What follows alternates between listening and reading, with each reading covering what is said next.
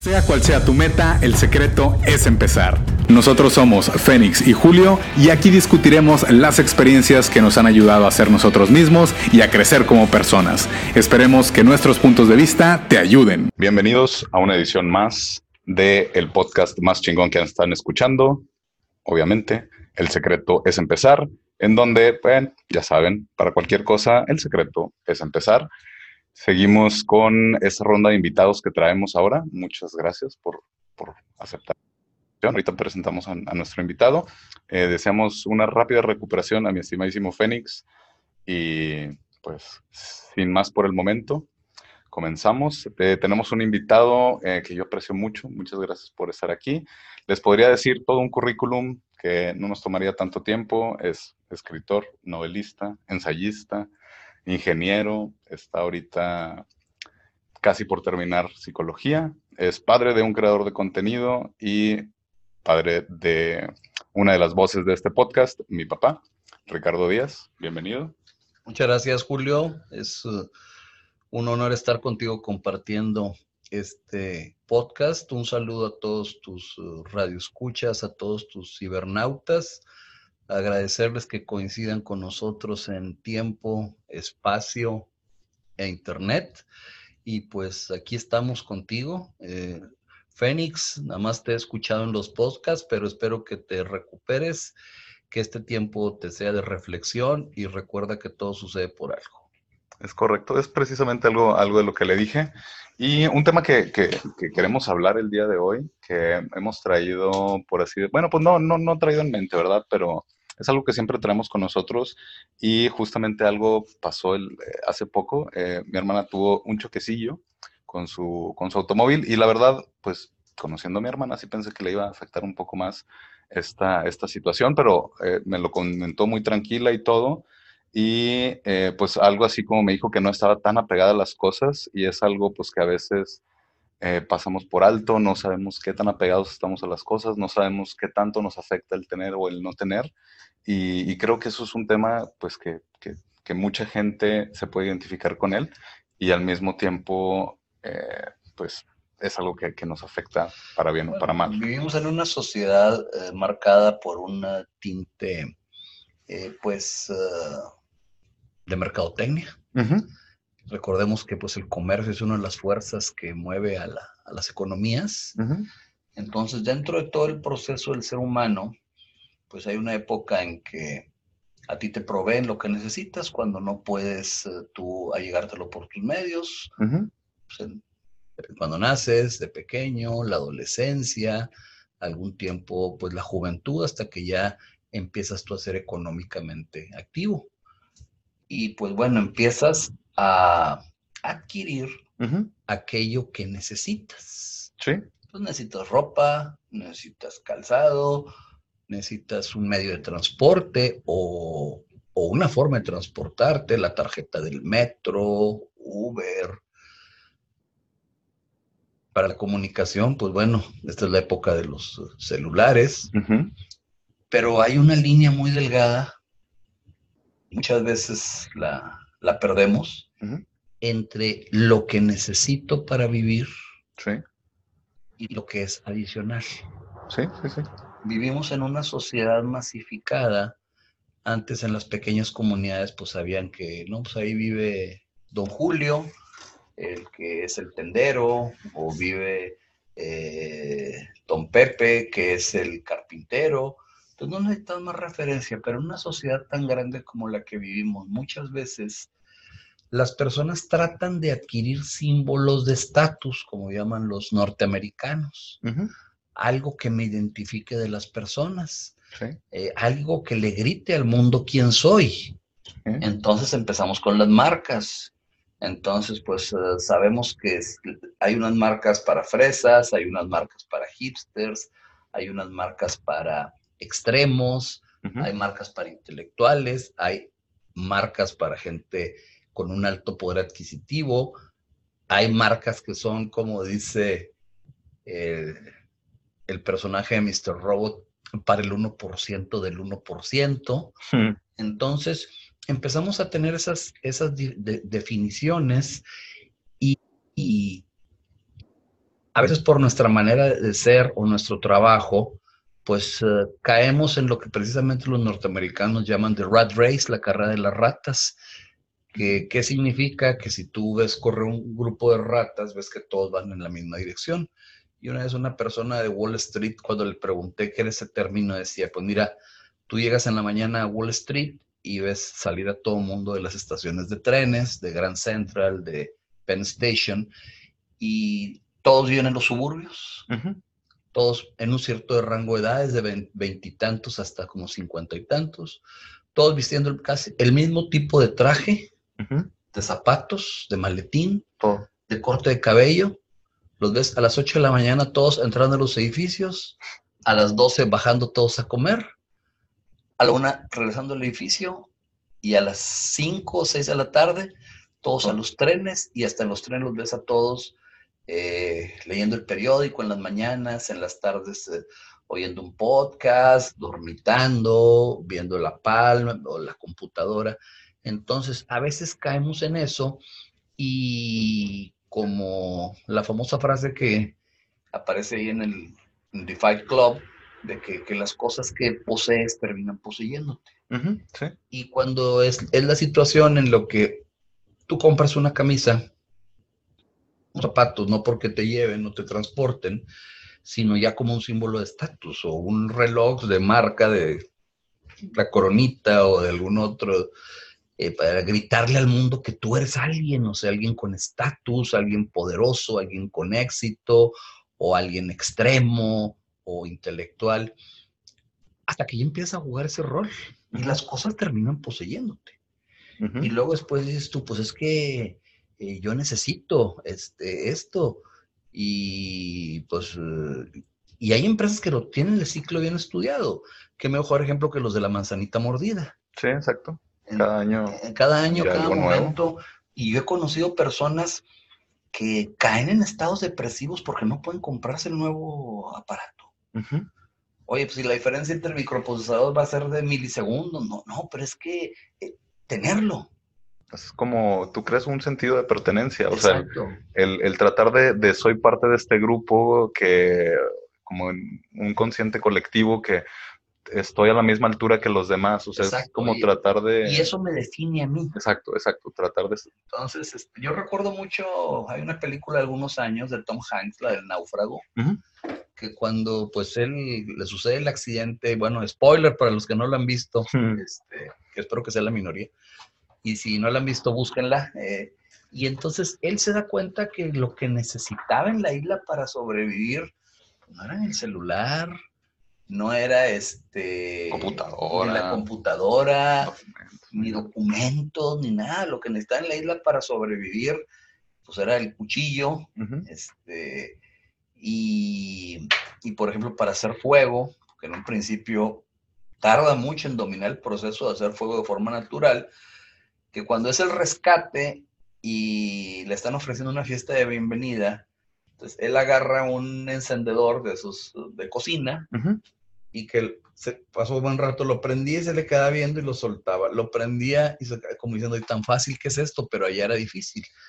Entonces, eh, hay que hacer a veces un inventario en la vida porque nos cargamos en lo, en lo material de cosas que luego pues estamos debiendo y nos impulsan y estamos ansiosos y estamos deprimidos y necesitamos más trabajo para pagar eso.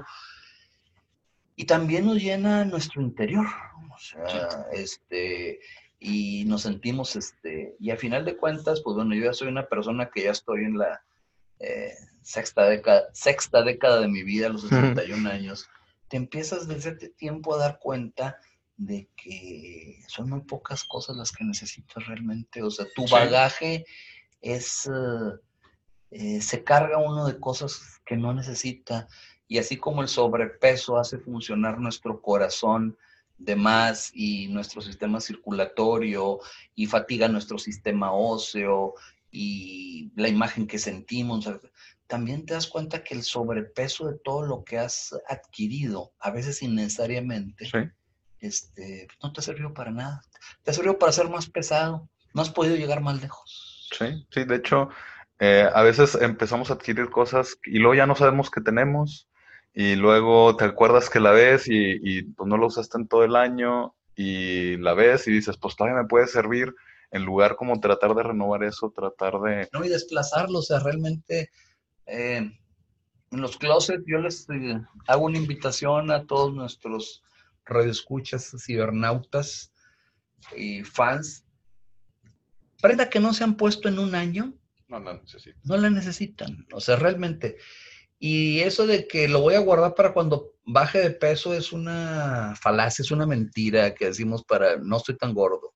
O esta era mi chamarra de la suerte, eh, o mi camiseta de Iron Maiden con la que siempre iba a conciertos y que ya está toda llena de agujeros. Este, desplacen eso.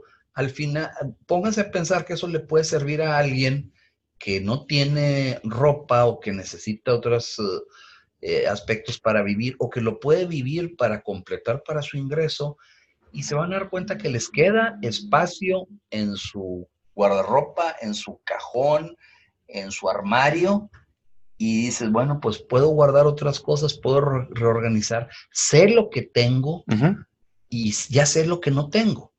Pero eh, el apego es como, ya creo que todos hemos escuchado ya en las redes sociales eh, las cuestiones aquello de que la persona que guardaba algo para una ocasión especial. ¿Y cuándo es esto? Pues para una ocasión especial y para una ocasión especial y para una ocasión especial, era una prenda de vestir.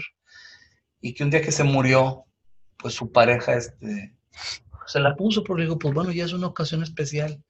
Entonces, si alguien está guardando una botella de vino para que cuando pasen 25 años, este, nadie les afirma que van a durar esos 25 años. Entonces, mejor disfrútenla con, con sus seres queridos, con sus amigos. Y como una vez decía una enóloga que le preguntaron, oye, ¿cuál es la botella de vino? Este, la mejor botella de vino. Y dijo, la mejor botella de vino es la vacía, porque se da cuenta historias. Exactamente. Eso creo, y también a, mí me ha pasado, eh, le ha pasado a amigos que sé que siempre como que tratas de adquirir cosas para sentirte un poco importante o para que los demás vean, ah, no, es que tiene el nuevo teléfono, o ah, es que se acaba de comprar el nuevo carro que salió o algo así. Y al mismo tiempo, tú te sientes menos o, hay gente como ahorita mencionaste que tienen lo de los episodios depresivos, que es, es que si no lo tengo, pierdo la identidad de quién soy, o, si no lo tengo, eh, no, no voy a saber eh, o no, no voy a tener un sentido de pertenencia a cierto grupo o me voy a sentir fuera de algo. Entonces es eso de, de, de apegarse innecesariamente a las cosas porque tú crees que las cosas te dan la identidad cuando pues en realidad es, es al revés. O sea. no, er, er, era, también relacionado con el vino. Una vez una persona me comentaba que andaba en un crucero y que una persona así que muy impresión, que quería impresionar a todo el mundo, eh, le dijo, oye, siéntate, están cenando, y que le dijo, siéntate en mi mesa, este, vente, aquí estoy tomando botellas de vino de 100 dólares, Y que le dijo el otro, ¿sabes qué? Pues te agradezco, pero pues yo aquí me estoy tomando una de 20 dólares y te aseguro que nos va a poner igual de borracho. Sí. O sea, eh, son las situaciones y, y que terminan luego poseyéndonos y pensando que tú vales por las cosas, cuando realmente pues no es. Eh, recordemos aquellas personas que han vencido, que han hecho una diferencia en esta vida y que han roto la, la fuerza de la gravedad o lo que nos jala a todos. Este, ¿quién ha visto que Bill Gates traiga alguna ropa de marca en especial? No. Pues Steve Jobs era un claro ejemplo. Sí, o sea, o Mark Zuckerberg, por, por dar otro ejemplo, eh, ha habido empresarios aquí en Nuevo León que han construido verdaderos imperios y que solamente tenían tres trajes. Y es todo lo que necesitan. Sí, todo lo que necesitaban, que se movieron años en el mismo automóvil. es, eh, que no están de que cambiar, porque mejor, porque ellos saben el valor que tienen. Como persona. Como persona como ente económico o como ente eh, social o ente generador. Eh, Einstein usaba siempre pantalón negro, camisa blanca. Yo tuve un maestro en la universidad que falleció después de retirado hace recientemente, el ingeniero René Montante, una persona muy sencilla. Este, estoy seguro que está ya dando clases allá en el cielo. Y él también era de las personas que siempre usaba pantalón negro, camisa blanca. Mucho tiempo se movió en, en camión, en transporte público, pero todo el mundo reconocía dos cosas, su acervo académico, que de hecho desarrolló un método que es de un algoritmo, el algoritmo montante, le reconocían su mérito académico, la capacidad de enseñar y la calidad humana. Ok.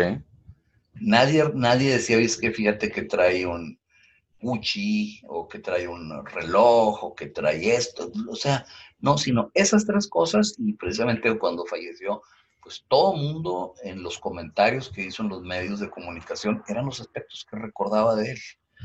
Ahora, no estoy negado yo a que adquieras uh, prendas que, sobre todo anteriormente, te aseguraban una calidad. Sí, sí, sí. O sea, y te aseguraban un, desempeño. O sea, si vas a salir al campo, pues no es lo mismo usar este, unas botas ahí de cierta marca, este, Caterpillar o Timberland, que sabes tú que te van a servir, o sea, y que son una garantía también de seguridad. Correcto. O una navaja suiza. Sí. Este, eh, situaciones de ese tipo, pero porque lo usas para una actividad. Exacto. Pero pues comprar algo eh, para que solamente vean que lo traigo, eh, es como yo te comentaba cuando yo viví en la Ciudad de México y que los domingos andar en la en el paseo ciclista y que pues lo hacía todo yo y que te decía, pues son 52 kilómetros, no 55. Entonces, cuando pasabas por la Condesa veías los que salían en la bici con todo el outfit, o sea, de... Mamadora, sí. Sí, no, no, de... Pero para, llevarlos a la revista Bikers, o sea, este, Bike World. Eh, y el juego perfecto que salían y que rodaban cuatro cuadras para comerse los chilaquiles. Y ya. Y ya, ese era el domingo. La actividad. Le gritaron al mundo que ellos son ciclistas o ellos piensan que son ciclistas eh, con un atuendo, un outfit muy a la moda, definido, colores. Y te decía que cuando tú enfilabas ya cierta parte que era calzada de Guadalupe rumbo a la Basílica de Guadalupe y luego rezar por la calzada de los misterios, yo te decía, ya empieza a ver a esa gente que agarra ese recorrido, que ya empieza a estar un poco menos turístico, estaba muy seguro y estaba ordenado, pero era un tramo bastante largo, entonces yo te decía, ya veías las bicicletas de los que son ciclistas guerreros, o sea, nos veías las bicicletas raspadas, veías a la gente que, digo, sí traía prendas para ser, que te sirvieran, pero ya veías unas prendas decoloradas, otras prendas desgastadas, el casco también lo veías con rayones, entonces eh, decías tú, pues que estos lo usan. Lo usan y les ha servido. Exacto. O sea, no estoy reñido en, en que no se deba de comprar claro. algo. Este, ahora, el precio no asegura la calidad tampoco. Definitivamente. Eh, y si lo vemos hasta nivel global, pues eh, un libro que utilizaron los líderes del movimiento globalifóbico, creo que es eh, de una persona Campbell, el libro se llama No Logo. sin logo. Sí, exacto, sin logo, como una expresión de protesta, o sea, el no utilizar logos porque un logo nos identifica con algún aspecto comercial. Sí, sí, definitivamente. Yo también, eh, pues, eh, he practicado deportes, he comprado artículos que, pues, consideras de, o de mucho estatus o muy caros, pero precisamente, pues, tienen un fin. O sea, tú, tú lo compras o te compras ciertas botas, por ejemplo, cuando hacía cañonismo, que eran muy caras, pero en realidad es tu seguridad. Y, las vas a usar y vas a estar pues una tras otra, tras otra, porque era guía de aventura. Entonces era algo que pues a final de cuentas lo usabas para eso. Y te retribuía. Exactamente. Pero comprar unas botas de cañonismo para ir el domingo al centro comercial, pues no. Porque te, que te vean. Que te vean y que digan, ah, no, es que fíjate, es extremo, es cañonista, es aventurero. Y tiene lana. Sí, y tiene dinero. Entonces, son las cuestiones. Entonces, tenemos que revisar en la vida de qué tenemos que desapegarnos. Ahora, hablamos de lo material, pero también tenemos que desapegarnos a veces de malos recuerdos desapegarnos de costumbres, Sí. de malos hábitos, de aquello que no nos impide crecer y que a veces, aunque lo hayamos hecho desde pequeños Ujú. o que lo tengamos desde costumbres que vienen a veces de nuestro hogar que pueden ser erróneas, eh, pues tenemos que deshacernos de ellas. Y, y a fin de cuentas, tú ves que eh, pues es parte de lo que tienes que, que también hay, hay cuestiones que hay que dejar, que evolucionar. Ahorita, por ejemplo, pues, hay personas que están en 8 o 10 redes sociales. Ujú. Bueno, y aquí vamos a lo siguiente, así como tú crees que posees la marca, pero la marca termina poseyéndote. O sea, tú crees que usas las redes sociales, pero las redes sociales terminan usándote. Sí, definitivamente. O sea, porque las redes sociales también lo que quieren es que haya eh, viewers para los likes, porque eso es eh, mercado para las empresas. como un símbolo de estatus. Exacto. Y, y tenemos, eh, pues hay personas y tener tantos eh, followers y los, los seguidores y, y esas personas, pero como decía hace poco una persona que dijo, este, mi hijo en su Facebook tiene 10 mil amigos y él dijo, cumplo años, los invito y no llegaron más de cinco. Es, es pura imagen, es pura. Exacto, esos son amigos virtuales o, ok, pueden estar en otros países, pero a fin de cuentas no lo son. Entonces, ahí la red te está usando, la red social. Exacto. está- O sea, y también estás, mm, estás tú inmerso, tú crees que posees a la red o que la usas, pero la red te está usando. Entonces, eh, yo prefiero mejor no, no estar en tantas redes sociales. De hecho, me he dado de baja de algunas de ellas y siento que hasta mi vida se ha enriquecido porque tengo más tiempo para otras cosas. Sí. Y aquí podríamos caer en otro concepto que eh, se llama la desintoxicación digital. Ok.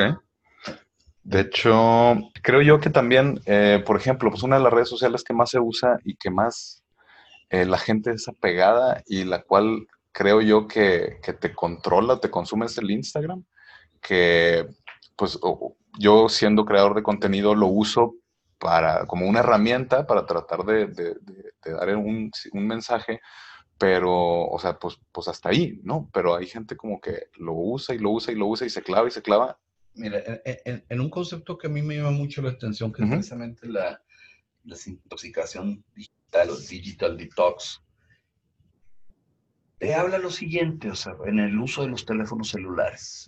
Y también lo podemos usar en las redes, vemos en las redes. Ya que pues el celular no es teléfono, es una computadora que tenemos en nuestras manos. Hay el uso cotidiano. La persona despierta, tomándose el café, está leyendo el periódico, ve los correos de los amigos, saluda, envía algún meme, Los grupos. este, y dice, pues bueno, Hasta aquí. hasta aquí.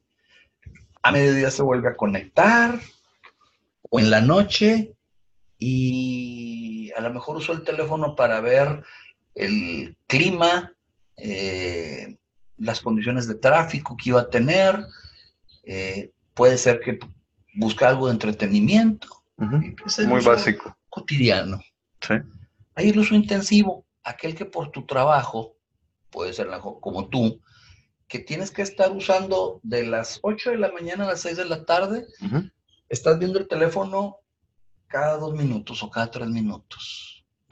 Y que a veces debes organizarte, pues para poder avanzar en tu trabajo, pero que tienes que estar conectado, o sea, eh, porque es parte de tu trabajo. Se da soporte técnico, eh, una respuesta inmediata. Es un negocio. Es un negocio de uso intensivo.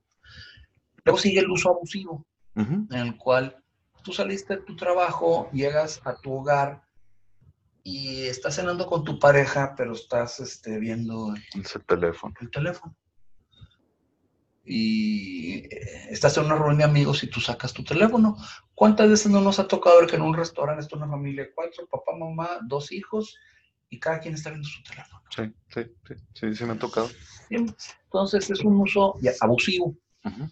Y luego ya hay el uso adictivo, que puede ser el teléfono, puede ser el videojuego, el internet, donde son las 2 de la mañana y no estás dormido por estar viendo tu teléfono. entre comillas, no puedes dejar, es que no, puedo, no, puedo. Es que no puedes, no conviviste con tu pareja, no platicaste, o sea, nada más, hola, ¿qué tal? ¿Qué huele? Ya no tuviste ningún tipo de convivencia. No, te estás aislando cada vez más porque no sabes de tus hijos, no sabes de tu pareja, no sabes de tu familia.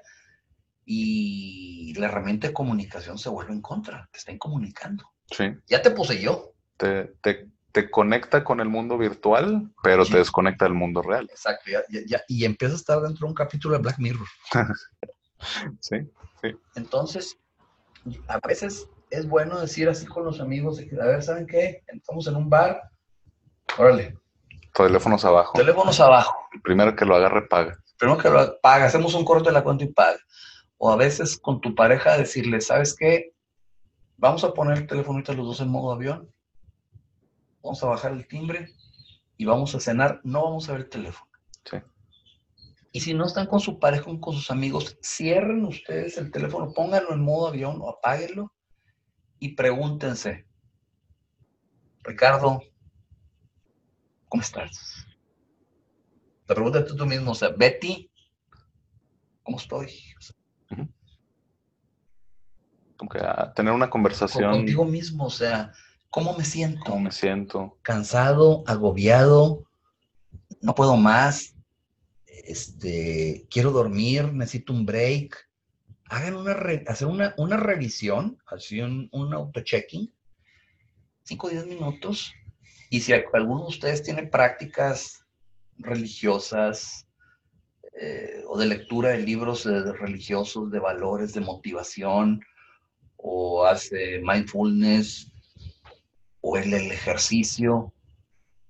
Bueno, a ver, este tiempo voy, que a desconectarme y lo voy a dedicar a leer 20 minutos, media hora, o a ver esta película, o a pensar, oye, o los proyectos que tengo, a ver, ¿qué, qué proyectos tengo ahorita?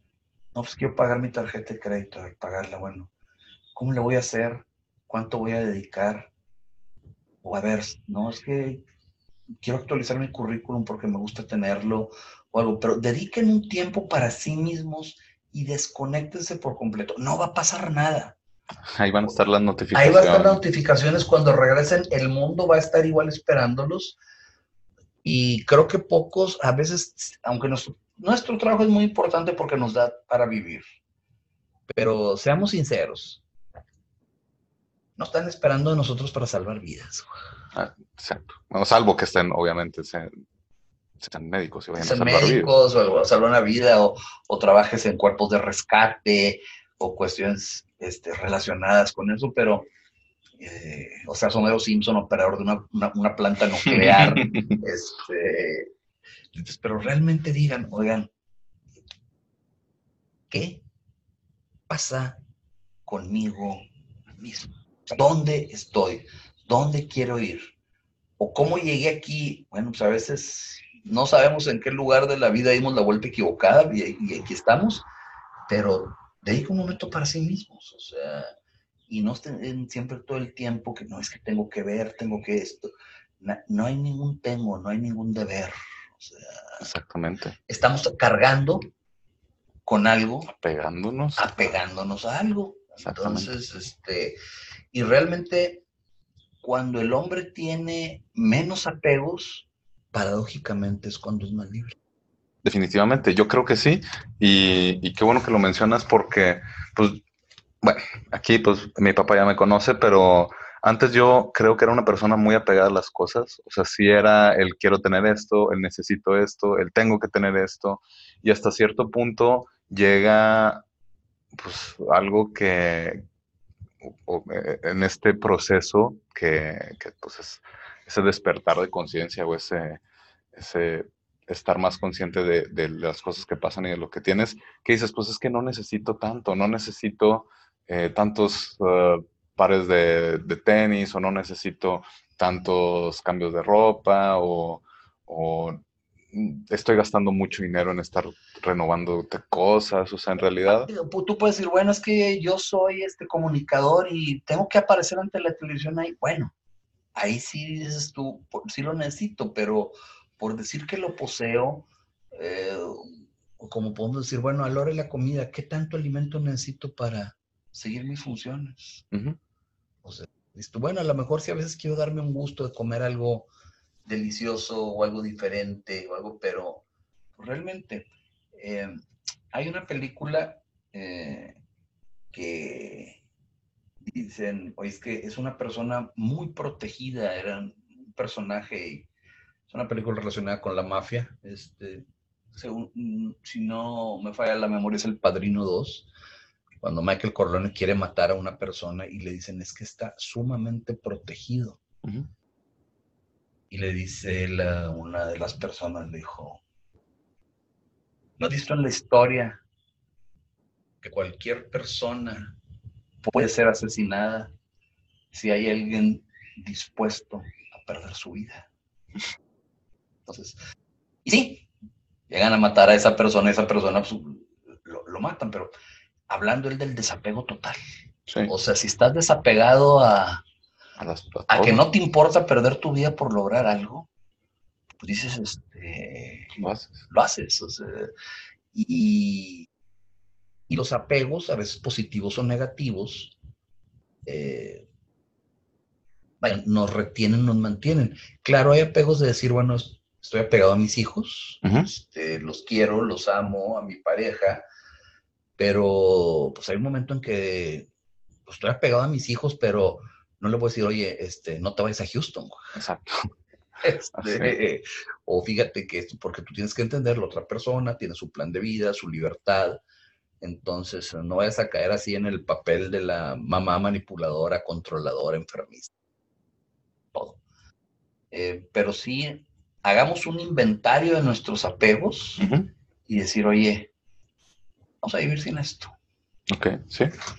Sí, yo, yo, yo, o sea, continuando eso, a, raíz de que empecé a darme cuenta de las cosas con las cuales me pegaba y empecé a soltar, fue cuando más libre me sentí, cuando más consciente estaba, cuando ya no dependía de las cosas, cuando ya no era, ay, es que esto, o, no, no tengo esto, o me falta, ya, pues dices, no quiere decir, cabe mencionar, que te valga madre. Exacto. O sea, no, no es, porque sí mucha gente, mm, o creo que, que, confunde eso, el, el, ay, es que eres desapegado, pero es porque te vale madre la vida o te vale madre la gente. No, no, no, no, no, al contrario, te importas tú lo suficiente como para decir esto no me va a controlar o yo no voy a depender de esto. O, o, o, si traigo un problema, una cuestión económica por pagar mi casa, este, no decir, pues, no, pues que si la pierdes, pues ya la perdiste. No, pues es dentro de la escala de Maslow, pues de las necesidades básicas. Pues tengo que hacer algo para conservar mi casa o mi departamento o donde vivo. Sí. Pero, eh, pues, hacer el inventario, decir, oye, esto, esto sí es estrictamente necesario. Vital. Claro, pues necesitamos comer, necesitamos dónde vivir, necesitamos pues, un trabajo que nos provee todo esto. Pero bueno, fuera de esto, a ver, o sea. ¿Qué es lo que te está controlando? Exacto, ¿qué es lo, que, te impide ir, llegar más lejos? O sea, puedes decir, oye, pues son relaciones, tóxicas. De hecho, ahorita, ahorita que lo mencionas, y perdona que te interrumpa, pero ¿tú crees, o sea, que también existe este apego tóxico a, las, a, alguien? O sea... Sí, definitivamente. También, o sea, se puede incluir como apego el, el, el, tratar de como depender de alguien o el inclusive el apego al papel de la víctima. ¿Tú crees que...? Totalmente, eh, totalmente, y esto a veces lo hemos comentado, y es un error que cometen muchas personas que es que cuando tenga esto voy a ser feliz. Cuando tenga este trabajo en este lugar voy a ser feliz. Cuando me case con esta persona, voy a ser feliz. Pero es un error decir tú que vas a iniciar una relación para ser feliz. No, tú debes ser feliz. Debes tener tu autoestima plantada, tu autoestima bien puesta y decir, yo quiero iniciar un proyecto de vida con esta persona para mi felicidad compartírsela. Que ella me comparta también su riqueza, su felicidad y tener una nueva experiencia de vida más enriquecedora. Complemento. Exacto. Pero de que una persona te va a hacer feliz, nadie te va a hacer feliz. O sea, te puedes casar con esa persona creyendo que te iba a hacer feliz y al rato le vas a encontrar peros y es que no, no soy feliz. Pues a veces las relaciones también son una toxicidad porque eh, es que con él me siento más segura o más seguro. No, lo que pasa es que esa persona hace las cosas que tú no quieres hacer. Ok, o sea, te ves lo que, lo que tú no tienes. Exacto. Y al mismo tiempo, como tú no las quieres hacer. Porque estás en una zona de comodidad, la famosa zona de confort, que en todo, todo aplica. Entonces, tú no, pues yo, este, o fíjate que si corto con esta persona que me maltrata, me humilla y no me da reconocimiento, híjole, pero es que pues él, él paga un departamento muy bonito y a, mí, me gusta vivir en esta zona. Sí. Y ella es el valor, el valor que tienes como persona. Exacto, entonces, no, pues no me quiero ir de aquí. Pues aguanto. Me aguanto todo. Me aguanto. Y claro, el caer en el papel de víctima, eh, la víctima hay un momento en que cuando tú decides superar el aspecto de víctima, pasas de ser una víctima a un sobreviviente. O sea, perdí esto, pues ni modo, lo perdí porque me lo robaron, se deterioró, lo olvidé, me lo quitaron, choqué, choqué, lo perdí en una apuesta. Por otro aspecto, lo voy a hacer analizar si tengo apego a la ludopatía y decir, bueno, borro mi cuenta nueva, voy a seguir, lo voy a reponer, no lo voy a reponer, quiero reponerlo, si lo necesito, no lo necesito, pero pasas del papel víctima al papel sobreviviente. Ya te cambiaste el chip. Pero el ser víctima es una zona de confort. Y hay, gente, y hay, gente, que 20 años se la pasa siendo víctima y es así como un parásito, porque llega, encuentra un huésped que puede ser un grupo de personas, que puede ser un trabajo, que puede ser otra relación, pero ahí está drenando la energía, chupando, es que pobrecito de mí, es que todo me pasa, es que yo esto, ay, si vieras cuando lo perdí, que esto, hasta que llega un rato en que esa gente está aguantando y llega un momento en que ya después, ¿sabes qué te dicen? Aléjate. Te cortan o ya no te invitan o ya te dicen, oye, ya, porque cansas con lo mismo y entonces eso que hace ahí se va a otro lado. busca otro lado, porque pues es, es muy fácil ser una, una, víctima. O sea, en un momento pues genera simpatías y compasión. Sí. Pero después de un rato y pues ya, o sea, anda por tus medios. Era como una persona, yo recuerdo cuando viví en la Ciudad de México, había una persona en el edificio que era de limpieza, pero era de otro, de otro piso.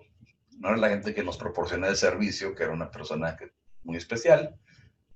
Y y esta señora, siempre al último, todas las conversaciones, terminaba diciéndote que ella, sus dos hijos, los parió con mucho dolor.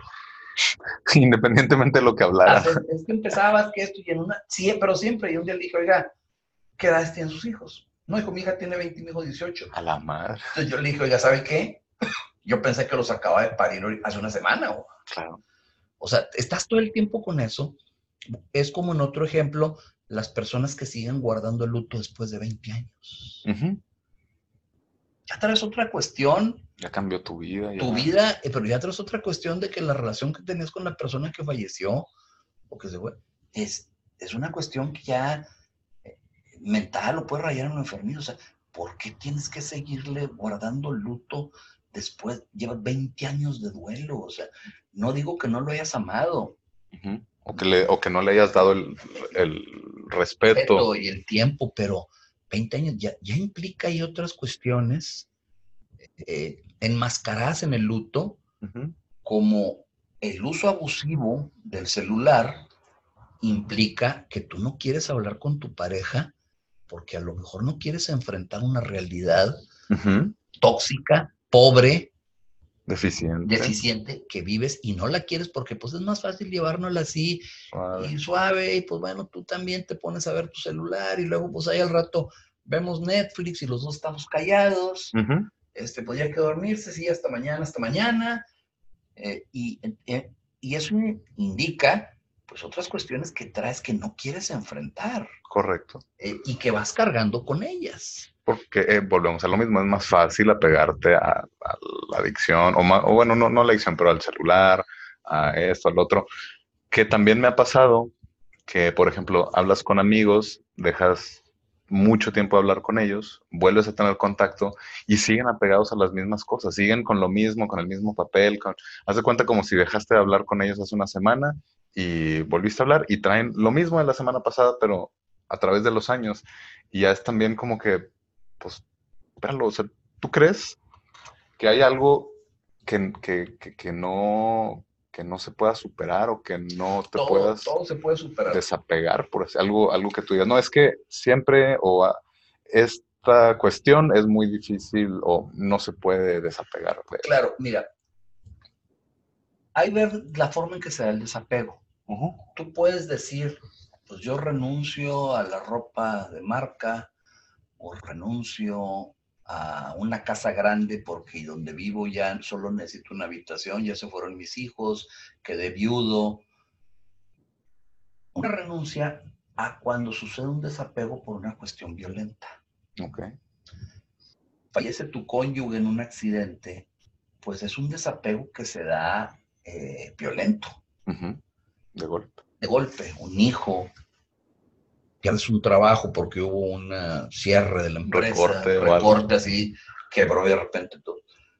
entonces, ahí ese, te desapegaron, ahí sí fue a la brava, este, por el camino difícil. Pues tienes que manejar el aspecto tú para poder superar esa situación. Ahí, bueno, hablamos y ahí caeremos en otro campo pero hablar de las pérdidas. De las pérdidas hay una autora que muchos de nuestros cibernautas conocen, Elizabeth Kubler-Ross, que habla sobre la tanatología, pero no solamente las pérdidas por el aspecto de la muerte, sino una, un apego muy fuerte, como puede ser un trabajo de 20, 25 años, el vivir en una casa mucho tiempo, y rápidamente, ¿no? Lo vemos y decimos, o sea, son cinco. La primera es la negación. No, no me pueden estar corriendo a mí. No, ¿sabes qué? Mi esposa no se murió. O sea, o sabes qué, no, no, no te estás yendo tú, o sea, no nos vamos a divorciar, o sea, no. La negación, eso no me puede estar pasando a mí. Sí. Pero segundo pasamos al enojo. O sea, frustración y... No, ¿Por qué? ¿Por qué, me están desocupando a mí si aquel otro es el, es el flojo? Es el ineficiente. ¿Por qué mi hijo se murió en el accidente y no se murió el hijo del vecino que es un drogadicto? ¿Por qué mi esposo le dio un infarto y no se muere un, eh, alguien del crimen organizado?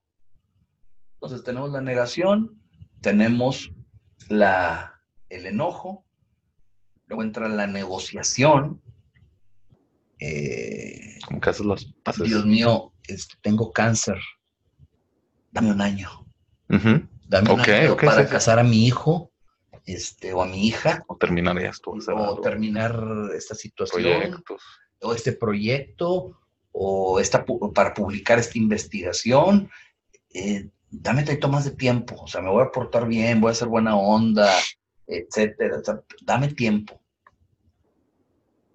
Cuarto es la depresión, es en un estado depresivo, o sea, fue de todos los años que le di a esa empresa, güey, con lo que Sí. O sea, yo siempre me puse la camiseta.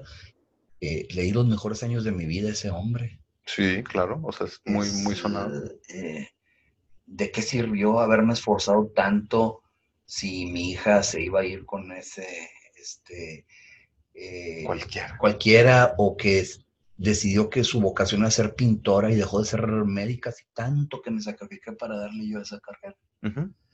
Y al último ya es la resignación. Pero no la resignación de que, pues bueno, ya no queda nada que hacer, sino donde dices tú, bueno, ya estoy concluyendo mi proceso, concluí esto que hice en esa empresa que me dio 20 años de comer, pero tengo que seguir adelante. Eh, partió mi esposa en un accidente, porque, pues bueno, fue una situación fortuita, ni, o sea, totalmente. Eh, yo dejé, este, me tengo que ir de esta casa porque ya se fue, mis hijos se casaron, eh, mi, mi esposa y yo ya pues es muy grande para nuestras necesidades. Mantenerlo y todo. Mantenerlo, pues tenemos que irnos, pues bueno, ya, otra cosa. Pero muchas veces la gente no, no, no, no sigue los cinco pasos, o sea, se quedan a la mitad o no llegan. Pero pues es en los desapegos y a veces lo que más nos duele es reconocer y yo creo que una forma, algo que nos puede, aunque es muy material, que nos puede ayudar mucho al manejo de los desapegos, es aquellos que han sido fanáticos de Toy Story. Vemos que Andy crece ¿Sí? y dice, ya no necesito los juguetes. Sí. Se los pasa a, la hermana.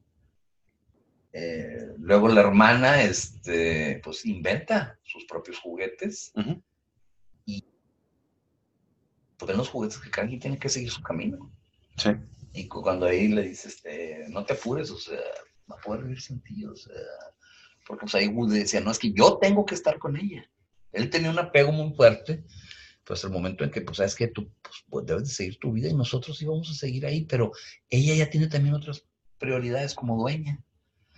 Entonces, eh, me, me, gustó mucho en el manejo de los desapegos esa, este, porque historia. esa historia y, y, así como cuando crecemos y vemos un uniforme escolar que nos gustó mucho, la sudadera o del equipo o algo, pero pues vemos que ya no nos queda.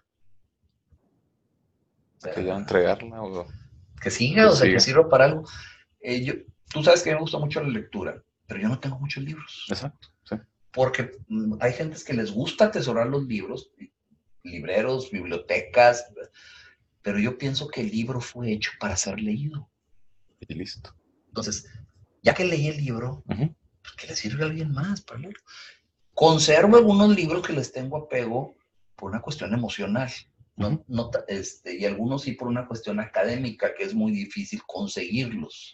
Aunque ahorita, pues bueno, ya con el Internet se va haciendo menos difícil eso pero los libros que, consejo, que conservo son por apegos emocionales, que me lo regaló un amigo, eh, que lo adquirí yo de alguna forma, y algunos sí por, dices tú, bueno, es que es, es, más difícil técnicamente este libro conseguirlo, lo tengo. O referencia. Sí, referencia y consulta, pero de lo demás, he regalado cantidades de libros para que los lea la gente, para bibliotecas, para este, centros de desarrollo, hasta para penales, eh, porque pues, el libro fue hecho para ser leído.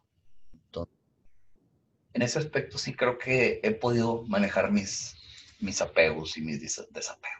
No, sí, yo también ahí, ahí, estoy trabajando en eso y soy, ahorita me considero una persona eh, pues que no es tan apegada a las cosas y por eso vivo más tranquilo, como lo mencioné. Ahorita, ¿cómo crees tú que la gente pueda empezar a desapegarse de las cosas. Porque, pues, eh, a, o sea, a lo mejor dicen lo que, los que nos escuchan, ah, pues que es muy fácil este, que ustedes hablen del, del apego, del desapego, pero ¿cómo empiezo? O cómo... Primero, haz un inventario de tus apegos. Ok. O sea, ponte a ver y, oye, a ver, este armario, ¿cuándo fue la última vez? Todas las prendas me las puse pues digo un año porque las del invierno pasado, pues las necesito para este invierno. Pero si veo que tengo una chamarra, un vestido, algo que no he usado en dos años, tres años, pues una de dos, o úsalo, y si, o si no lo vas a usar, porque ya no te queda, porque ya no te gusta, porque tiene cierto deterioro, es que vamos a, a, a desecharlo. Okay. Eh, estoy conservando mis teléfonos celulares que usé. Ya tengo seis o siete que no uso, porque ya, pero ahí están. Pues los tengo porque pues si se ofrecen. Si se ofrecen también bonitos.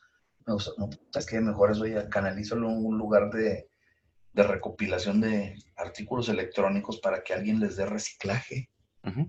este, tengo 10 relojes. Los necesito y si le doy uno a un sobrino. Sí. O, alguien, eh, algún familiar, o sea, para decirle, te, te doy, te doy esto. Eh, tengo tantos pares de tenis, realmente los necesito. Y así como eso puedes decir, este, a ver, ¿qué? De lo que tengo, o te vas al otro lado, al otro extremo dices tú, ¿qué es lo que necesito para vivir? O te puedes preguntar, ¿qué pasaría si no lo tuviera? Exacto. ¿Es eso? Es otra, es como, es como su teléfono comienza en un día y digo, si no es un uso intensivo en su trabajo, pero en la noche en su casa con su pareja digan, bueno, voy a pagar el teléfono una hora. Vamos a darnos ese tiempo. Ese tiempo. Que, que ahorita ya pues todos, todo es demasiado público, todos ya no tenemos esa, esa privacidad porque no queremos pero los invitamos a que, a que chequen qué es lo que creen ustedes que, tienen apego, que vean así o tengan una lista o al menos una lista mental, de preferencia escrita, siempre, siempre es bueno tenerlo escrito, y que digan qué pasaría si no tuviera esto o qué pasaría si, dejo de usarlo por un tiempo, o sea, independientemente o como un inventario para una persona, ¿cómo, podría ser? O sea, para desapegarte de alguien, ¿cómo, cómo podría pues es que, primero que nada, esa relación te hace más pleno, te hace más feliz, te enriquece, no te... Pues yo me junto con este grupo de personas que lo único que hacemos es ingerir bebidas embriagantes fin de semana y eso pues me está afectando mi bolsillo, mi salud pero pues hay cuates de toda la vida, pero pues no, a lo mejor yo mejor lo que necesito es salir a caminar o, juntarme con otro tipo de personas, porque con ese tipo de personas no estoy teniendo nada bueno. Pues los, invitamos, nuestros queridos cibernautas, a, que hagan eso, a que hagan ese inventario y como un ejercicio, eh, traten de, pues no, no, no traten, más bien háganlo. Eh, de al menos algo, una cosa, lo, más sencillo eh, que ustedes creen, porque a lo mejor no se van a poder desapegar del celular o de una persona, pero sí de... y, también no traten así de repente, que sabes qué, ahorita sí todo, vámonos, tirar toda la ropa, tirar esto, tirar lo otro, porque van a tener un vacío y con qué vas a llenar ese vacío. O sea, poco a poco. Y si dicen, podré, no podré, pues recuerden la canción del Grupo América, Lonely People, que dice, You never know until you try. Muchísimas gracias, Ricardo, por esta... No, muchas gracias a ti por hacerme parte de este eh, esfuerzo de comunicación. Esperemos les, les haya servido y si no se les, sirve, desapéguense. ya saben que nos pueden dejar su comentario en nuestra página de Facebook, El Secreto es Empezar. Ahí, por favor, si, ya empezaron a desapegarse, si no, qué les funcionó, qué no les funcionó, qué le recomendarían a alguien más. Y, cualquier cosa, eh, nosotros ahí lo, lo respondemos. Y de momento los dejamos hasta la siguiente semana que tengan una excelente semana, que se la pasen bien chingón, que se diviertan y que se desapeguen de algo. Ricardo, muchas gracias. Gracias a ti y pues seguimos en contacto. Nos vemos la próxima.